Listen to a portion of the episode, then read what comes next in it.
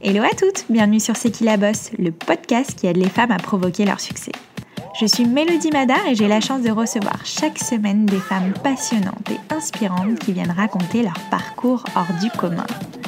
Qu'elles fassent bouger les choses, soit à la tête de leur propre entreprise ou soient reconnues pour leur talent aiguisé, elles ont réussi grâce à leur conviction, ambition, force et audace à aller au bout de leurs rêves et nous livrent aujourd'hui leurs précieux conseils. Mais n'oubliez surtout pas, c'est qui la bosse, c'est vous et ça commence maintenant. Dans cet épisode, j'ai eu la chance de recevoir l'infiltreuse la plus connue de France, Marie Saint-Filtre. Je tenais particulièrement à discuter avec elle car je suis très admirative de sa force et son courage pour oser faire à peu près tout ce qui lui passe par la tête. Mais sa folie est tout de même bien pensée. Cannes, Hippocagne ou encore Sciences Po Paris, derrière Marie Saint-Filtre se cache une bosseuse, une bosogneuse, une première de la classe comme elle le dit si bien et me raconte d'ailleurs comment elle mêle deux univers que l'on considère parfois opposés, le business et l'art. Durant cette discussion, Marie s'est livrée sur son enfance, sur ses succès comme ses bad buzz, avec toujours beaucoup d'humour, une pointe d'impertinence et une voix théâtrale. Bref, vous allez y découvrir une Marie sans filtre. Elle nous livre également les clés pour titiller son ego, donner un coup de fouet à ses complexes, booster sa confiance en soi et se détacher de la peur du regard des autres. Sa philosophie? Se dire et au pire qu'est-ce qui se passe? Et on se rend compte que finalement, pas grand-chose. Je vous laisse alors découvrir notre échange et j'espère qu'il vous plaira. Belle écoute à vous. Hello Marie, merci beaucoup d'avoir accepté mon invitation. Hello Mélodie, merci. Merci d'avoir proposé une invitation. bah, je suis vraiment ravie de te recevoir sur C'est qui la bosse, d'autant plus que je suis tout mon parcours de, et tes vidéos aussi depuis plusieurs années maintenant. Et j'ai reçu ton petit livre aussi la semaine dernière. Donc je me suis dit que c'était l'occasion parfaite pour te recevoir. Eh bah écoute, je suis enchantée. Surtout qu'on est confiné et que je n'ai pas grand chose à faire. Bah, c'est ce que je me suis dit, t'as pas trop de travail quoi en vrai, j'arrête pas, je dis ça, mais c'est une posture. Tout n'est que posture. Alors écoute, je commence toujours ce podcast en remontant un peu aux prémices de la vie de mon invité. Je trouve que c'est assez révélateur de ce qu'on est aujourd'hui. Alors on va faire un petit retour vers le passé. Est-ce que euh, tu peux me, euh, me, raconter voilà, ce que tu voulais faire quand tu étais enfant? Quels étaient tes rêves, tes ambitions ou tes passions? Est-ce que tu as toujours voulu être euh, humoriste, comédienne ou, ou infiltreuse dès ton plus jeune âge?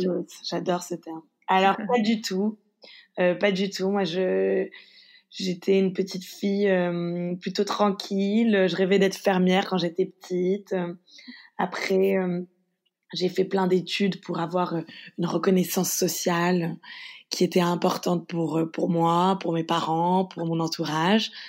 tu as fait quoi comme études J'ai fait une hypocagne, une cagne, Sciences Po. J'ai un master de droit. Bref. Ouf, waouh mais es, en fait, t'es une vraie tête. Je suis pas une tête, je suis une bosseuse, une besogneuse. Je suis une première de la classe, insupportable. Je suis une Hermione Granger, la main toujours levée. Je suis absolument pas une tête. C'est du travail. Je rechigne à la tâche en, en permanence. Donc euh, voilà. Et, et puis euh, tout d'un coup, j'ai découvert le théâtre et là, patatras, tout s'est effondré. Et j'ai vécu euh, ma vie d'infiltré. En fait, avant, quand, quand j'étais petite et même à l'adolescence et avec mes études, toujours été un peu, euh, j'avais le sentiment de pas toujours être à ma place, de de faire des choses un peu euh, convenues. J'étais, c'était pas confortable. J'avais une vie qui n'était pas confortable. J'avais l'impression d'être un imposteur. Et euh, et puis j'ai tout envoyé valser. J'ai j'ai lâché la rampe euh, et j'ai embrassé la folie du théâtre et euh, en créant ce personnage de Marie Saint-Filtre qui m'a totalement sauvée. Voilà je le dis. Magnifique. Et justement, j'ai, enfin, j'ai pas l'habitude de m'attarder trop sur l'enfance, mais c'est vrai qu'avec toi, j'ai vraiment envie d'en apprendre plus. Je trouve que tu as vraiment une force et un courage de dingue pour oser faire euh, bah, à peu près tout ce qui te passe par la tête. Hein. Euh, et d'ailleurs, Elsa Laurent, avec qui je travaille en étroite collaboration sur C'est qui la bosse, elle m'a demandé de te demander, donc je la cite, est-ce que ses parents lui ont toujours dit de faire ce qu'elle veut quand elle veut? Alors, je te laisse répondre à ces questions, mais raconte-nous justement un peu l'éducation que tu as reçue. Alors, c'est vrai que j'ai une éducation euh, très libertaire quand même. Euh, où euh, c'est vraiment la liberté, le, plaisir et la volonté qui euh, qui priment sur tout. J'ai des parents qui sont très peu autoritaires, ont toujours appris à, à faire ce que je voulais, à, à n'avoir honte de rien, à m'assumer au maximum.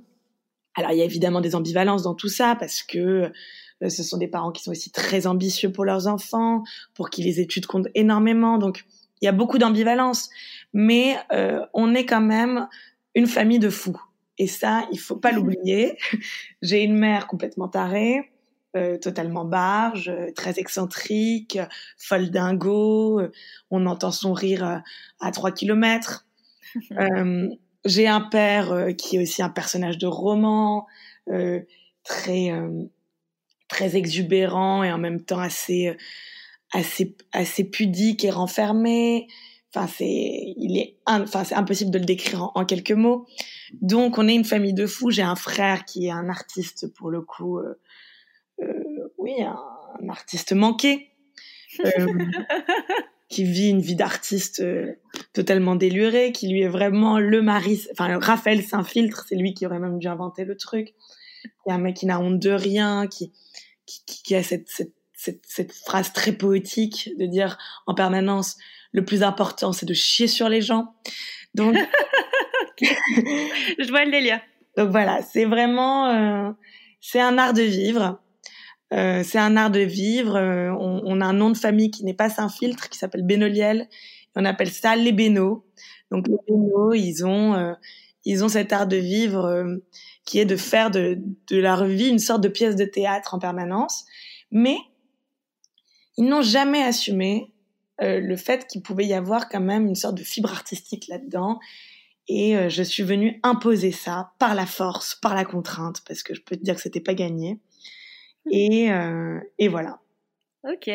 Bah, c'est très joliment résumé, j'adore. J'adore les bénos en plus. J'ai des bénos dans mon entourage aussi. Ah, euh, bah écoute, rentrons maintenant dans le vif du sujet, hein, l'humour. Euh, comment tu t'es dit bon bah c'est parti, je me lance, euh, je vais faire aussi des vidéos sur YouTube et sur les autres réseaux sociaux et je vais m'infiltrer en fait dans des endroits improbables. Parle-nous un peu de tes débuts, tes premières infiltrations. C'était où, c'était quand, c'était quoi, comment? Dis-nous tout.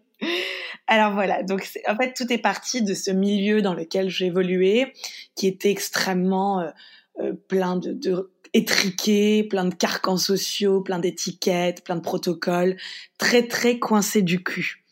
Euh, et donc, et moi j'avais quand même cette exubérance, cette folie. J'ai jamais honte de rien. j'avais envie de, vivre ma vie pleinement. Et par hasard, alors que je comprends même pas comment ça peut être un hasard, j'ai découvert le théâtre et là je me suis dit ok, c'est la première fois que je vais pouvoir travailler et kiffer ma race. C'est la première fois que je vais pouvoir travailler à mort et être de plus en plus folle et euh, ça me fait du bien. Et donc j'ai fait du théâtre, j'ai fait beaucoup de théâtre, j'ai travaillé et puis euh, je me suis rendu compte que c'était aussi un milieu très très difficile, euh, le milieu artistique où beaucoup de gens sont particulièrement doués, peu reconnus. Euh, et donc là, je me suis dit, il va falloir frapper fort. Et donc j'ai mis toute ma volonté, toute la volonté que j'avais construite pendant 25 ans, cette force de de, bête à concours, quoi, finalement, de euh, quand je veux quelque chose, je l'obtiens. Et donc j'ai mis toute cette force-là au service euh, des vidéos pour essayer de ne pas dépendre de casting, de metteurs en scène, de personnes qui allaient me remettre euh, finalement dans un pardon qui allait me remettre dans un dans un processus de performance ou dans un processus de c'est pas assez ou c'est pas mal mais c'est toujours pas ça. C'était avec les vidéos euh, affirmer mon entière et totale liberté par rapport à quelque chose, que ça marche ou que ça marche pas. Donc, j'ai commencé à faire des vidéos qui étaient un petit peu finalement le passage entre euh, Sciences Po Paris et le théâtre puisque ça parlait de société, donc c'était des choses sur lesquelles je pouvais avoir euh, quelques petites connaissances, des petites connaissances de mes couilles, hein, comme on dit à Sciences Po. euh, et en même temps, euh, une folie, une mise en scène, voilà, quelque chose d'un peu plus artistique. Donc ça, c'était le début des vidéos, et puis j'ai construit tout un personnage autour de ça. Puis je me suis éclatée. Voilà, je me suis juste éclatée. Alors, je me jamais j'avoue que jamais je me suis dit je vais faire de l'humour. C'est dans l'humour que que je vais être la plus forte parce que déjà euh, je suis pas drôle. tu te trompes. non mais j'ai jamais été drôle. Il faut savoir quand même que toutes mes copines euh, me surnomment et depuis toujours maître bidoche pour tous les beats que j'enchaîne quand je pense être drôle. Donc il y a quelque chose de voilà de pour moi je, je me suis jamais dit je vais faire de l'humour, je vais écrire des vannes, euh, je sais ce que c'est que le comique. Alors je pense que je suis comique parce qu'il y a quelque chose qui euh, dans ma personnalité qui est un peu foufou, un peu folle, un peu euh, exubérante, audacieuse, qui n'a peur de rien, donc c'est drôle. Mais euh, je suis pas une, humoriste ou en tout cas euh, c'est pas pas inné comme vocation ça pour le coup pas du tout et donc euh, voilà ça a marché. Euh, il y a eu des vidéos qui ont marché. Petit à petit j'y ai pris goût. Donc je me suis professionnalisée. J'ai rencontré Maxime euh, qui est un réalisateur brillant avec qui on s'est totalement professionnalisé. On a monté notre structure. Je suis devenue bah, chef d'entreprise, leader en quelque sorte, à la fois artistique et, et d'un point de vue euh, plus business, même si euh, c'est parfois je suis totalement irrationnelle. Il, y a deux, milieux qui se confrontent, le milieu artistique et le milieu, et le milieu entrepreneurial. C'est vrai que ça n'a rien à voir et en même temps ça a tout à voir. On a voulu tout faire par nous-mêmes. J'ai créé un spectacle très vite pour monter sur scène parce que mon but absolu c'était de monter sur scène. Euh, le fait d'avoir des vidéos m'a permis de remplir des salles et donc on est devenu une structure totalement indépendante, parfois trop indépendante, je dirais même parfois esselée, c'est-à-dire qu'à force de vouloir tout faire par soi-même, ben on peut faire peur. Euh, c'est dur quoi aussi, c'est dur d'être seul, mais c'est quand même le kiff absolu. Euh, on avait le spectacle, des salles qui se remplissent. Bref, la folie quoi tout stoppé, tout stoppé, mais c'est magique. C'est magique. C'était quoi ta première infiltration? Ma première infiltration, c'est parce que donc chez, chez mes parents, il y, a, il y, a, souvent des dîners où ils invitent du monde, il y a une sorte de mondanité comme ça. Et donc euh, souvent il y avait, euh, comme on, mes parents sont, habitent dans le 16e, on faisait des dîners et à cette époque, il y allait avoir un camp de migrants qui allait s'installer. Je me souviens. Ouais, en face. Juste à côté des, ouais. juste à côté de chez mes parents. Et donc, il y avait des discussions houleuses, des grands débats de bourgeois entre euh, les mecs qui allaient euh, avoir le camp de migrants en face de leurs plus beaux hôtels particuliers qui étaient totalement révoltés, et en même temps ceux qui étaient révoltés, qui encore des personnes aussi égoïstes qu'ils ne supportent pas que dans leur vis-à-vis, -vis, il y ait, euh, il y ait euh, des migrants avec un voilà. Et donc dans les deux euh, dans les deux euh, pôles, si tu veux, dans les deux pôles du débat, il y avait de telles caricatures que je me suis dit c'est trop c'est trop magique ce qui se passe. Donc je voulais faire tout un truc et bon au final j'en ai fait une petite vidéo. La vidéo était pas si mauvaise et euh, ça m'a donné envie d'en faire plein d'autres. Après, j'ai fait plein de trucs politiques comme ça, où j'incarnais des personnages un peu farfelus, et puis et puis, euh, petit à petit, euh, il y a eu euh, des premiers petits buzz. Il y a eu un mmh. premier buzz avec le, le procès d'Henri de Lesquin, mmh. qui est un facho truculent, extraordinaire facho. Henri de Lesquin avec des idées vraiment très, très, très poussées dans, dans le racisme pur et dur. Et, et ça s'oublie aujourd'hui qu'il y a des vrais purs racistes avec des pensées vraiment très haineuses contre les Noirs, les Juifs, les Arabes, les homosexuels, qui en créent toute une théorie magnifique. Euh, c'est un c'est un grand facho, très instruit, très érudit.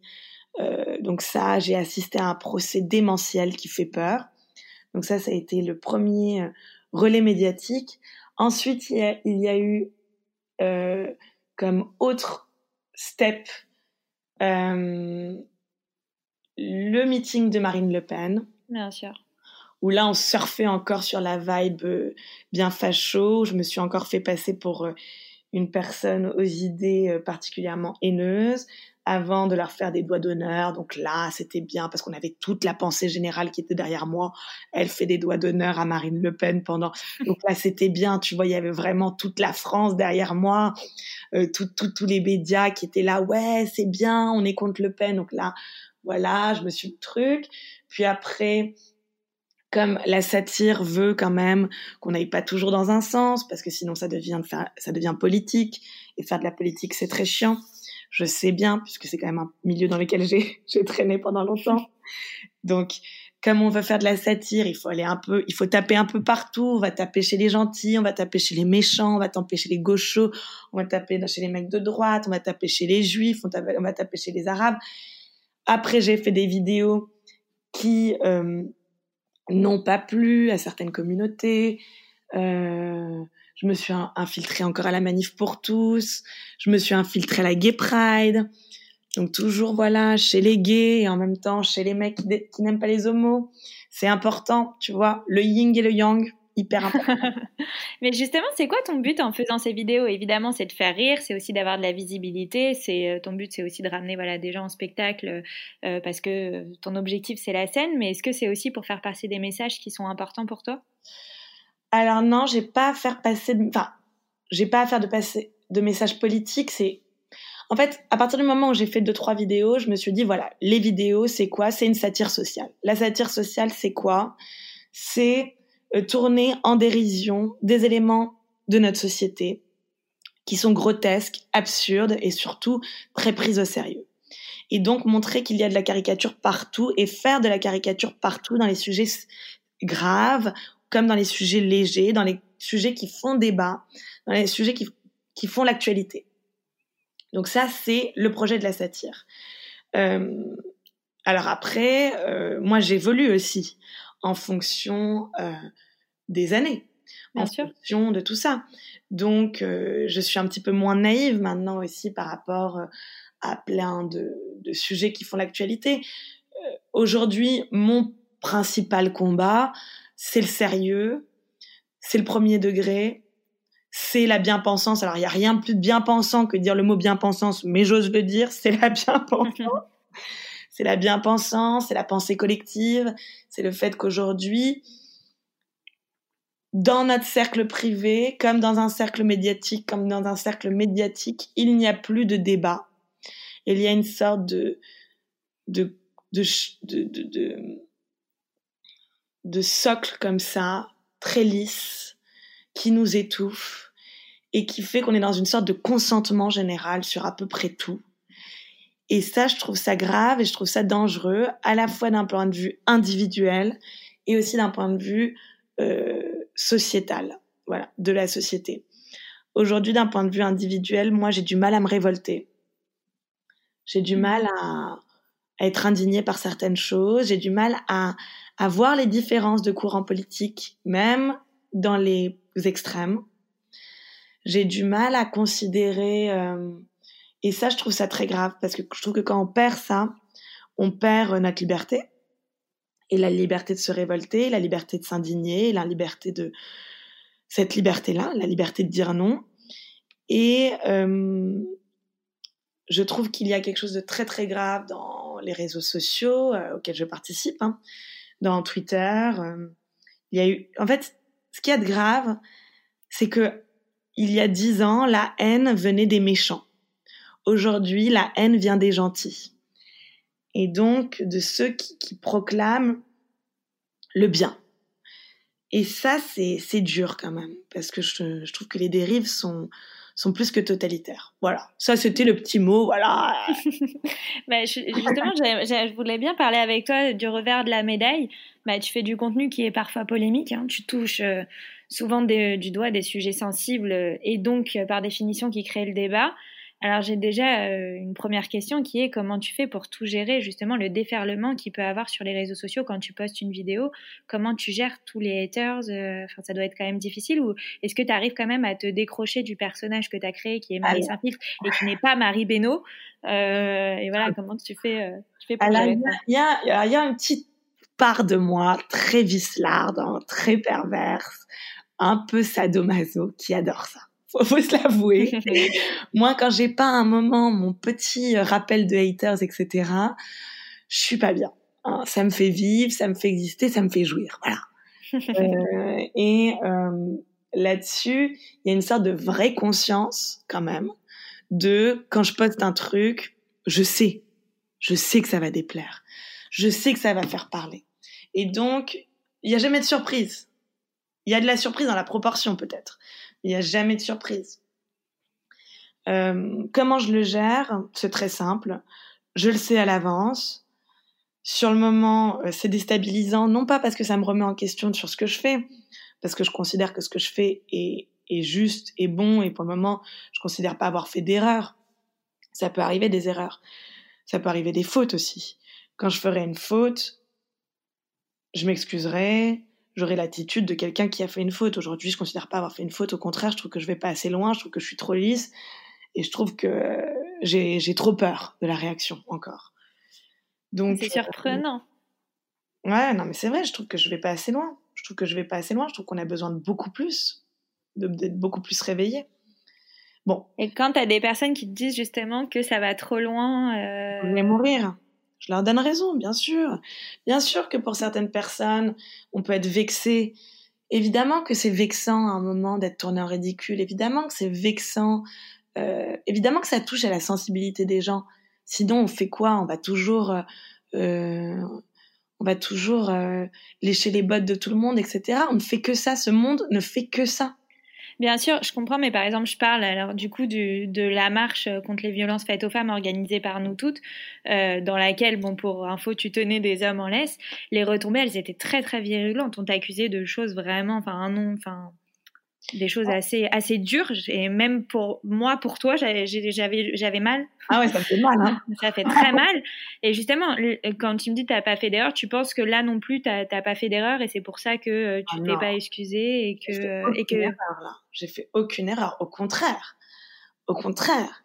J'ai apporté pour la première fois depuis peu dans ce dans ce dans ce nouveau mouvement féministe qui est une sorte de raz-de-marée euh, sans aucune aspérité différente, qui est vraiment une vague, un tsunami de la même pensée, de la même façon de concevoir le féminisme, j'ai apporté une sensibilité, une vision différente. Et là-dessus, on se rend compte à quel point ça peut créer une haine, mais débordante, un truc, mais c'était fou ce que j'ai reçu à ce moment-là. C'était fou de ces mêmes personnes qui condamnent la violence, qui se battent contre la violence faite aux femmes. J'ai reçu des, des, menaces de mort, des insultes. Et après, on parle de solidarité féminine. Moi, j'apporte une caricature. Alors après, ce qu'il y a de fou aujourd'hui aussi, dans cet esprit de sérieux euh, qui nous qui, qui nous envahit tous, c'est que maintenant les caricatures, il faut en faire des, des, explications de texte. Là, on est en plein commentaire composé. Je fais une caricature, il faut que j'explique sous toutes ses formes, qu'est-ce que ça voulait montrer, etc., etc. C'est-à-dire que maintenant, l'art, il est tellement devenu politique, tout est tellement politique, il faut expliquer pendant des heures ce qu'on a voulu dire, pourquoi on a voulu dire, comment ça peut être interprété, comment ça pourrait ne pas être interprété, si c'est de la provocation, si c'est pas de la provocation, etc. Moi, j'ai 20 000 formes de le dire. Donc, euh... il y en a marre. Moi, je dis juste qu'il y en a marre. Et comment tu gères justement euh, tout ça? Donc, euh, d'une manière générale, les haters, etc. Et surtout quand tu as des déferlements comme ça où, genre, vraiment le buzz dépasse même euh, la notion de buzz? Non, mais ce qu'il y a de fou ici, c'est qu'à ce moment-là, le buzz, enfin, le bad buzz, le bad buzz, enfin, là, si tu tapes Marie Saint-Filtre sur Internet, tu ne, on ne parle que de, que de ça.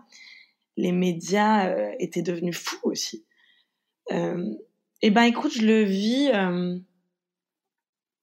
quand même relativement bien, je pense.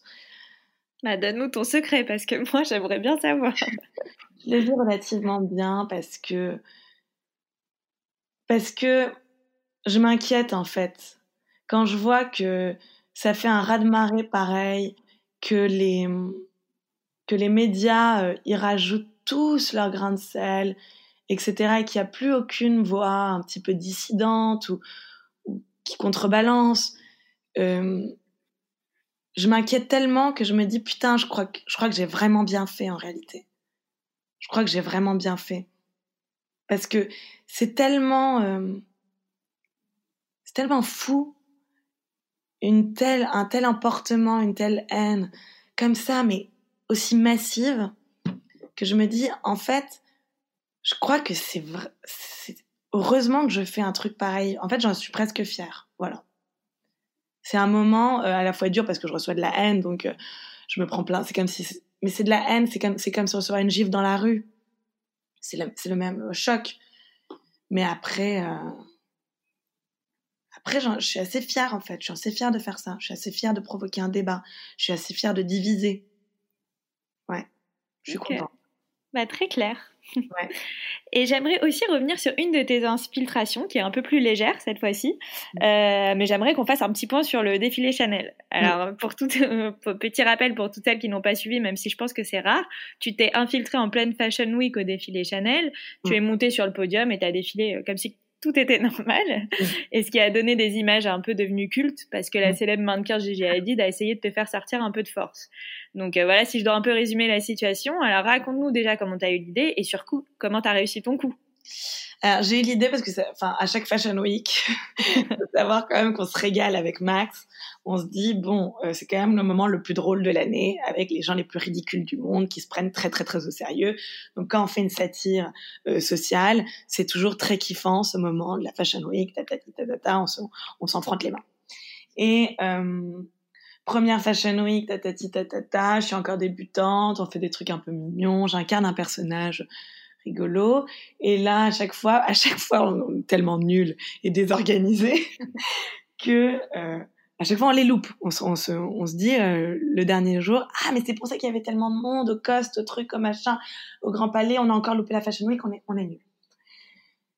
Euh, il y a un an, c'est ça, maintenant il y a un an, euh, défilé Etam, et je me suis dit cette fois-ci on le loupe pas, ok? Donc je me mets mais moi, j'y étais au défilé Etam. J'étais sûre que, que c'était un coup de com de Etam. Et genre, d'ailleurs, euh, il y avait ma cousine, elle travaillait chez Etam. Je lui ai envoyé, j'ai fait bravo, franchement, super, euh, super coup. ça. Le truc, c'est tellement bien goupillé chez Etam que on a cru que c'était un putain de coup de pub. Bah oui, en fait, en même temps, tu t'es incrusté comme si tout était normal. En plus, t'étais vachement canon. C'était super dans l'univers, en fait, euh, de toutes les femmes qui défilaient pendant ce défilé. Donc, en fait, je me suis dit super, euh, super, quoi. Enfin, il... Super coup de pub. Alors que moi, ça fait, euh, ça a fallu s'incruster au truc. J'avais une boule au ventre, je te raconte pas, de me dire machin. je rentrais mon ventre comme une, comme une, comme une tarée. J'avais mis bronzant toute la journée pour paraître un peu plus, tu vois, un peu plus fit. Donc, pas du tout. Moi, je, j'emmène pas du tout large au défilé Tam. Euh, franchement, le défilé Tam, c'était beaucoup plus tendu que Chanel. Ah, Parce qu'il y avait des sous-vêtements, il y avait le côté chaud, tu vois, c'était un vrai show. Euh, il y avait beaucoup plus de monde. Euh, donc moi, j'étais vraiment très très mal au défilé Tam. Et là, papa, papa, j'escalade la rambarde, tatati, j'arrive et je me dis, mais le truc est raté. J'avais toutes les, les gonzesses qui m'attendaient comme ça, là, en string avec leur, qui m'attendait les mains en l'air. Je me suis dit, mais elle, elle, pense que c'est, ça fait partie du truc, quoi. Et là, je pense qu'il s'est rien passé et je repars chez moi et en effet, tout le monde pensait que c'était un truc euh, prévu. Donc, je suis hyper vénère. Je suis hyper vénère. Et donc, euh, deux jours après, je vois qu'il y a Chanel au Grand Palais. Et donc, je dis à Max, viens, viens, on y va. Et donc, on y va. Moi, je me rappelle très bien. Je déteste me réveiller tôt je mettais mes collants comme ça, là. Oh, j'avais la flemme. Je me maquille, d'ailleurs, je sais pas si tu vois la tête que j'ai, j'ai une vraie tête de babouin. je me maquille comme une voiture volée avec plein de terracotta, là, on dirait, bah justement, on dirait le, le cours central de Roland Garros. plein de terracotta, comme ça, une sale tête. J'y vais, j'y crois pas du tout. Je suis avec une, en plus avec une copine qui veut y aller juste pour le kiff. Donc on y va à trois ça marche pas, ça marche pas. Au, à la dernière minute, ça marche, on rentre, tac, je défile et basta. J'ai rien d'autre à dire là-dessus. Hein. Mais comment tu t'es incruste T'étais invitée? T'étais Je suis pas invitée du tout. Je suis invitée pas du tout. Pour le coup, je suis pas du tout invitée. Ça marchait pas, ça marchait pas. On insiste, ta ta et à la dernière minute, on est passé dans le rush. Je crois que Max, il est passé sous le nom de Jessica Alba ou un truc comme ça. ça n'avait aucun sens. On est passé à trois. On n'est pas passé à deux, on est passé à trois. C'est fou. Trop marrant. Et les retombées après, c'était dingue. Les retombées étaient dingues. Mais là aussi, moi, je me souviens des gens étaient habillés avec vos costumes pour Halloween. C'était fou. C'était fou ça. en plus, je portais le, le, premier tailleur Chanel que ma mère s'est offert avec son salaire. Ah, c'est joli. Hein. Le truc a fait le tour du monde, quoi. C'est ouf, hein Euh, bah, du coup, j'aimerais bien aussi, euh, dans ce podcast, on parle de développement personnel et euh, moi. Mais oui, parlons du bouquin. Ouais, oui, mais attends, d'abord, moi qui, voilà, je, on le voit pas toujours, mais je suis quand même assez timide et j'ose pas tout. Donc, je suis hyper impressionnée par les gens comme toi qui osent à peu près tout. Donc, alors pour toutes les femmes qui sont un peu comme moi, est-ce que tu as un conseil à nous donner pour essayer justement un peu de sortir de notre zone de confort et donner vie à nos envies? Voilà, quel est ton secret pour pour être Marie sans filtre? Marie sans filtre. Alors déjà, euh, je préfère, j'ai quand même écrit 200 pages là-dessus, petit. Donc euh, tous ces conseils sont payants. Enfin, à un moment, faut arrêter de déconner. Hein. Moi, j'ai fait une histoire. Non, blague à part. Euh, il faut pas croire que la confiance en soi ou le fait de, de sortir euh, du, du, de la peur du regard des autres, c'est quelque chose de facile. C'est jamais acquis. La confiance en soi la liberté totale, le, fait de d'avoir honte de rien, c'est jamais acquis. C'est un travail. C'est un travail qui consiste à se réveiller le matin et à se dire, et au pire, qu'est-ce qui va se passer? C'est tout. Et au pire, qu'est-ce qui va se passer? Je vais mourir de ridicule? Je vais, euh, je vais euh, rater ma vie parce que euh, j'ai fait une gaffe, parce que j'ai été gênante, parce que j'ai dit ce que je pensais, parce que je me suis habillée comme ça? Jamais. Jamais. Donc, assumer qui on est, c'est déjà le faire avec joie. C'est être dans une absence totale de surmoi, c'est-à-dire arrêter de se regarder le nombril toute la journée. Faut arrêter de penser que les gens nous regardent, euh, ont des idées sur nous. Les gens en ont rien à foutre de nous. C'est vrai. Ils sont déjà eux occupés, trop, enfin trop occupés à regarder leur nombril personne n'en a rien à foutre de personne. Il faut vraiment sortir de cette idée que les gens nous regardent, nous dévisagent, etc. Tout le monde s'en tape et s'en cogne. Donc, c'est vraiment sortir de cette histoire de surmoi, de d'avoir un regard, une conscience en permanence de qui on est, qu'est-ce qu'on fait, quel impact ça va avoir, pour être dans une joie pure, de s'assumer, de cultiver le ridicule. C'est hyper important de cultiver le ridicule, de cultiver la gêne, euh, en, en, étant conscient. Mais oui, je suis gênante. Ouais, oui, je dis des conneries. Oui, je dis des choses qui, qui se contredisent. Oui, euh, euh, j'ai fait 15 ans d'allemand pour pas en tirer un mot. Euh, oui, euh, je suis au régime tous les lundis matins et tous les lundis à 14 heures, je deviens dingue sur la bouffe et je deviens folle. oui, je me matraque la tête au, au, sport et en même temps, et en même temps, je fume 15 paquets de clopes par on s'en tape en fait. On s'en tape. La perfection, on s'en tape. Le regard des autres, on s'en tape tout simplement parce que les gens s'en tapent de nous. Et, euh, et voilà, le plus important, c'est de jouir, c'est de profiter, c'est de, c'est de surkiffer sa vie, c'est de faire de sa vie une fête, c'est d'arriver à rire de soi-même, des autres en permanence. C'est ça, c'est ça qui est kiffant. C'est tout. Eh ben, c'est très joliment dit. Et justement, on retrouve quoi alors dans ton livre? Qu'est-ce qu'on y apprend? Dans mon livre, le livre c'est moi. Voilà, ça, ça, ça, part de moi, ça parle de, de comment moi j'étais euh, aussi, voilà, euh, dans le jugement, euh, dans la peur, dans la peur par rapport à mon avenir, dans la peur par rapport au fait de décevoir tout le monde, mes parents, euh, d'être inconfortable par rapport à mon milieu social, de jamais me sentir à ma place. De genre, je faisais des stages totalement absurdes. J'ai fait des études absurdes quand même. J'ai tout fait. Voilà, si j'avais pu faire médecine, polytechnique, etc., je l'aurais fait pour convaincre, etc. Donc j'étais mal, j'étais étriquée, j'étais dans un carcan social et j'ai j'ai tout envoyé chier, voilà, en m'infiltrant. Et l'infiltration, ça m'a sauvée. Et dans ce livre, je fais de l'infiltration une véritable religion. Et donc ce livre s'intéresse, ou s'adresse plutôt, à tous les gens qui sont mal dans leur peau et qui sont malheureux. Et bonne nouvelle, en France, 99,9% des Français sont malheureux et mal dans leur peau. Bingo. Et moi la première, attention. Faut arrêter de, faut arrêter de se mentir. On est tous antidépresseurs.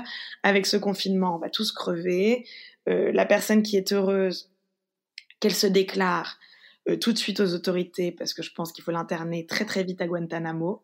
Hein, cette personne est un psychopathe. donc la personne qui va bien, qui se sent, qui sent, qui se sent tranquillou en ce moment, Attention à elle, c'est sûrement un décapiteur. Quelle horreur. non, faites attention aux gens qui vont bien, mais on peut aller mieux. On peut aller mieux et l'infiltration va vous sauver. Ça consiste dans une première partie à s'occuper de nos complexes. Alors on a plusieurs complexes. À chaque complexe, je vais apporter une solution infiltration. C'est en s'infiltrant qu'on va sortir de ces complexes. On va pouvoir, si on n'est pas drôle, s'infiltrer au Jamel Comedy Club et devenir fan de peur. Parce que pour rentabiliser ces vannes de merde, et ça c'est important aussi de le signaler. Le chapitre 1, il est très sympathique, comme ça on fait mumuse. Le chapitre 2, il est beaucoup plus chaud. Parce que le chapitre 2, c'est une inversion totale des valeurs et des tabous qui nous enferment depuis toujours et qui nous rend petits, étriqués avec des petites vies de merde, qui nous rend euh, tous soumis, etc. Et donc là, il y a une inversion totale des valeurs qu'il faut totalement, je suis en, je suis en, tunnel, hein, qu'il faut totalement Voilà. C'était bien, c'était pas du tout euh, hier, c'était pas un tunnel. Voilà, Mélanie. Ouais. tu peux nous faire un lâcher le micro là, c'est tout pour moi. Allez, c'est tout pour moi, j'en peux plus, je suis épuisée, j'ai plus de temps. Mais justement, il y a euh, une petite chose qu'on n'a pas abordée ensemble aussi, c'est ton spectacle, euh, le show Inouï. Le, euh, le spectacle. Hein? Il est fini il est fini, mais est-ce qu'il va en avoir d'autres? Est-ce que tu as envie de continuer justement la scène euh, Et c'était quoi aussi tes plus grands challenges à surmonter finalement quand tu fais de la scène qui est peut-être assez éloignée de ce que tu faisais sur les réseaux sociaux aussi? Alors, moi, la scène, je suis beaucoup plus à l'aise finalement sur scène que sur les réseaux sociaux parce que c'est vraiment ce que j'ai envie de faire, c'est ce qui donne vraiment un sens à ma vie. Et tu écris? J'écris, ouais. Bah, maintenant, je me suis lancée dans la musique, ce qui vient compenser un petit peu. Donc voilà, maintenant, je fais de la musique parce que j'aimerais euh, faire des concerts ou en tout cas des spectacles un peu hybrides sur scène, chanter, humour, drôle, où on serait euh, en une alternance de, de danse, où les gens danseraient, s'éclateraient et en même temps euh, et en même temps riraient. Bah, j'adore ça. C'est sympa quand même. Hein. Ouais, c'est très sympa. Et voilà. Et j'espère que le 9 juin, normalement j'ai cinq dates qui sont prévues, qui sont maintenues. Euh, dans des très grosses salles. Donc pour un nouveau spectacle, c'est parfait. Je vais commencer dans une salle de 2000 personnes. Il y a le Silo, il y a Toulouse, il y a le Silo à Marseille, il y a Toulouse, il y a hum, Lyon, il y a Bordeaux, euh, il y a Lille et euh, normalement en mars, si Dieu veut, Inch'Allah, Inch'Allah. et il y a surtout l'Olympia le 9 juin où j'espère wow. voir. va... Ah ouais, tu fais fort, hein Ouais, il faut toujours faire frapper très très fort, très très haut parce que personne d'autre le fera pour nous. Donc, il euh, faut toujours aller très, très, très, très haut. Comme ça, on a toujours quelque chose d'à peu près médian, au moins. Voilà. Bah, j'aime bien cette philosophie. Et euh, rapidement, avant de terminer, euh, j'aime bien toujours faire, voilà, un petit un petit point sur la, la vie de femme vs la vie de euh, businesswoman vs la vie d'artiste, la vie de comédienne. Donc euh, comment tu fais? Voilà maintenant tu es une femme un peu quand même au milieu d'une casquette, tu es humoriste, tu es, influenceuse parce que oui, tu l'es, tu as quand même plus de 600 000 followers sur les réseaux sociaux si je réunis un peu euh, YouTube et Instagram donc c'est assez dingue. T'es mm. comédienne, t'es metteuse en scène, t'es entrepreneuse aussi, donc euh, je pense que je, je passe ah, bah, Quand tu parles comme ça, ça me donne des petits frissons de. Ah bah alors, bah oui, hein, t'es tout ça à la fois. Donc justement, comment t'arrives un peu à tout conjuguer? Bah réponds franchement, est-ce que c'est le bordel ou est-ce que tu gères? Mais ça dépend même des heures de la journée. Il y a des moments c'est l'énorme bordel et il y a des moments où je gère ma race. Euh, maintenant, je trouve que quand même, je gère. Après, euh, on peut toujours faire mieux. Mais j'en ai marre de me dire que je pourrais faire mieux, que je pourrais être plus riche. de toute façon, là, je t'avoue qu'on on a deux doigts de faire faillite hein, en même temps avec tout ce qui se passe, mais que je pourrais être plus riche, faire mieux, etc. J'essaye de plus en plus de rêver et de kiffer mes rêves. Voilà, c'est tout ce que j'ai à dire. Donc, euh, quand c'est pas les réseaux, euh, c'est la scène. Quand c'est pas la scène, c'est autre chose. Et j'essaie de rêver en permanence. Et donc après, ça suit. L'énergie suit et, et, et, et, et ça n'empiète pas trop. Après, je suis très aidée par Max, qui est une personne extraordinaire, qui est mon sauveur, qui est mon, mon ange gardien, et qui lui prend, prend beaucoup plus dans la gueule finalement d'un point de vue gestion de tout ça. Eh ben, on embrasse ce Max. On l'embrasse. Eh bien, écoute, euh, le temps file, hein, Marie, et le podcast touche à sa fin et j'ai l'habitude de le terminer toujours de la même façon. Est-ce qu'il y a quelque chose que tu aimerais nous partager? Je sais pas, un dernier conseil, une citation, un mantra qui t'anime, voilà, quelque chose euh, que tu aimerais partager avec euh, toutes celles qui t'écoutent aujourd'hui pour leur donner une bonne dose de confiance en soi? Alors, pour avoir une bonne dose de confiance en soi, j'ai envie de vous dire, à vous qui m'écoutez, attends, je prends ma voix un peu sensuelle alors. Alors, vas-y pour euh, vous donner une bonne dose de confiance en vous, moi j'ai envie de vous dire de vous mettre à poil, vraiment, surtout, de foncer, de lâcher vos cheveux, de vous mettre une tonne de rouge à lèvres, de garder la tête bien haute et de twerker votre race dans la rue, partout, avec beaucoup de fantaisie et d'humour. Parce que ça sauve, ça sauve une journée, ça sauve un quotidien et je pense que ça sauve la vie. Voilà. Magnifique, c'est tout pour moi. pour moi. Non, mais franchement, euh, j'avais jamais eu un conseil euh, de la sorte. mais j'adhère totalement. Voilà, c'est important un bon twerk. Bah écoute, merci mille fois hein, Marie d'avoir euh, de un accepté mon, invitation et puis de nous avoir un peu parlé sans filtre aussi parce que j'ai beaucoup aimé ça. Merci. C'était un peu bah franchement, en plus, je suis hyper euh, contente parce que, euh, tu sais, quand je fais mes petites interviews, je bosse un peu le sujet et c'est vrai que j'ai vu plusieurs interviews de toi et je t'ai jamais vu sous cet angle-là, donc euh, je suis assez contente. C'était tout pour toi. C'était tout pour toi, Mélodie. je t'ai tout dit de mon âme, de mes vies. Donc voilà. Voilà. Voilà. Voilà les filles, ma discussion avec Marie est maintenant terminée. Et quant à nous, on se retrouve très vite la semaine prochaine pour un nouvel épisode du podcast C'est qui la bosse?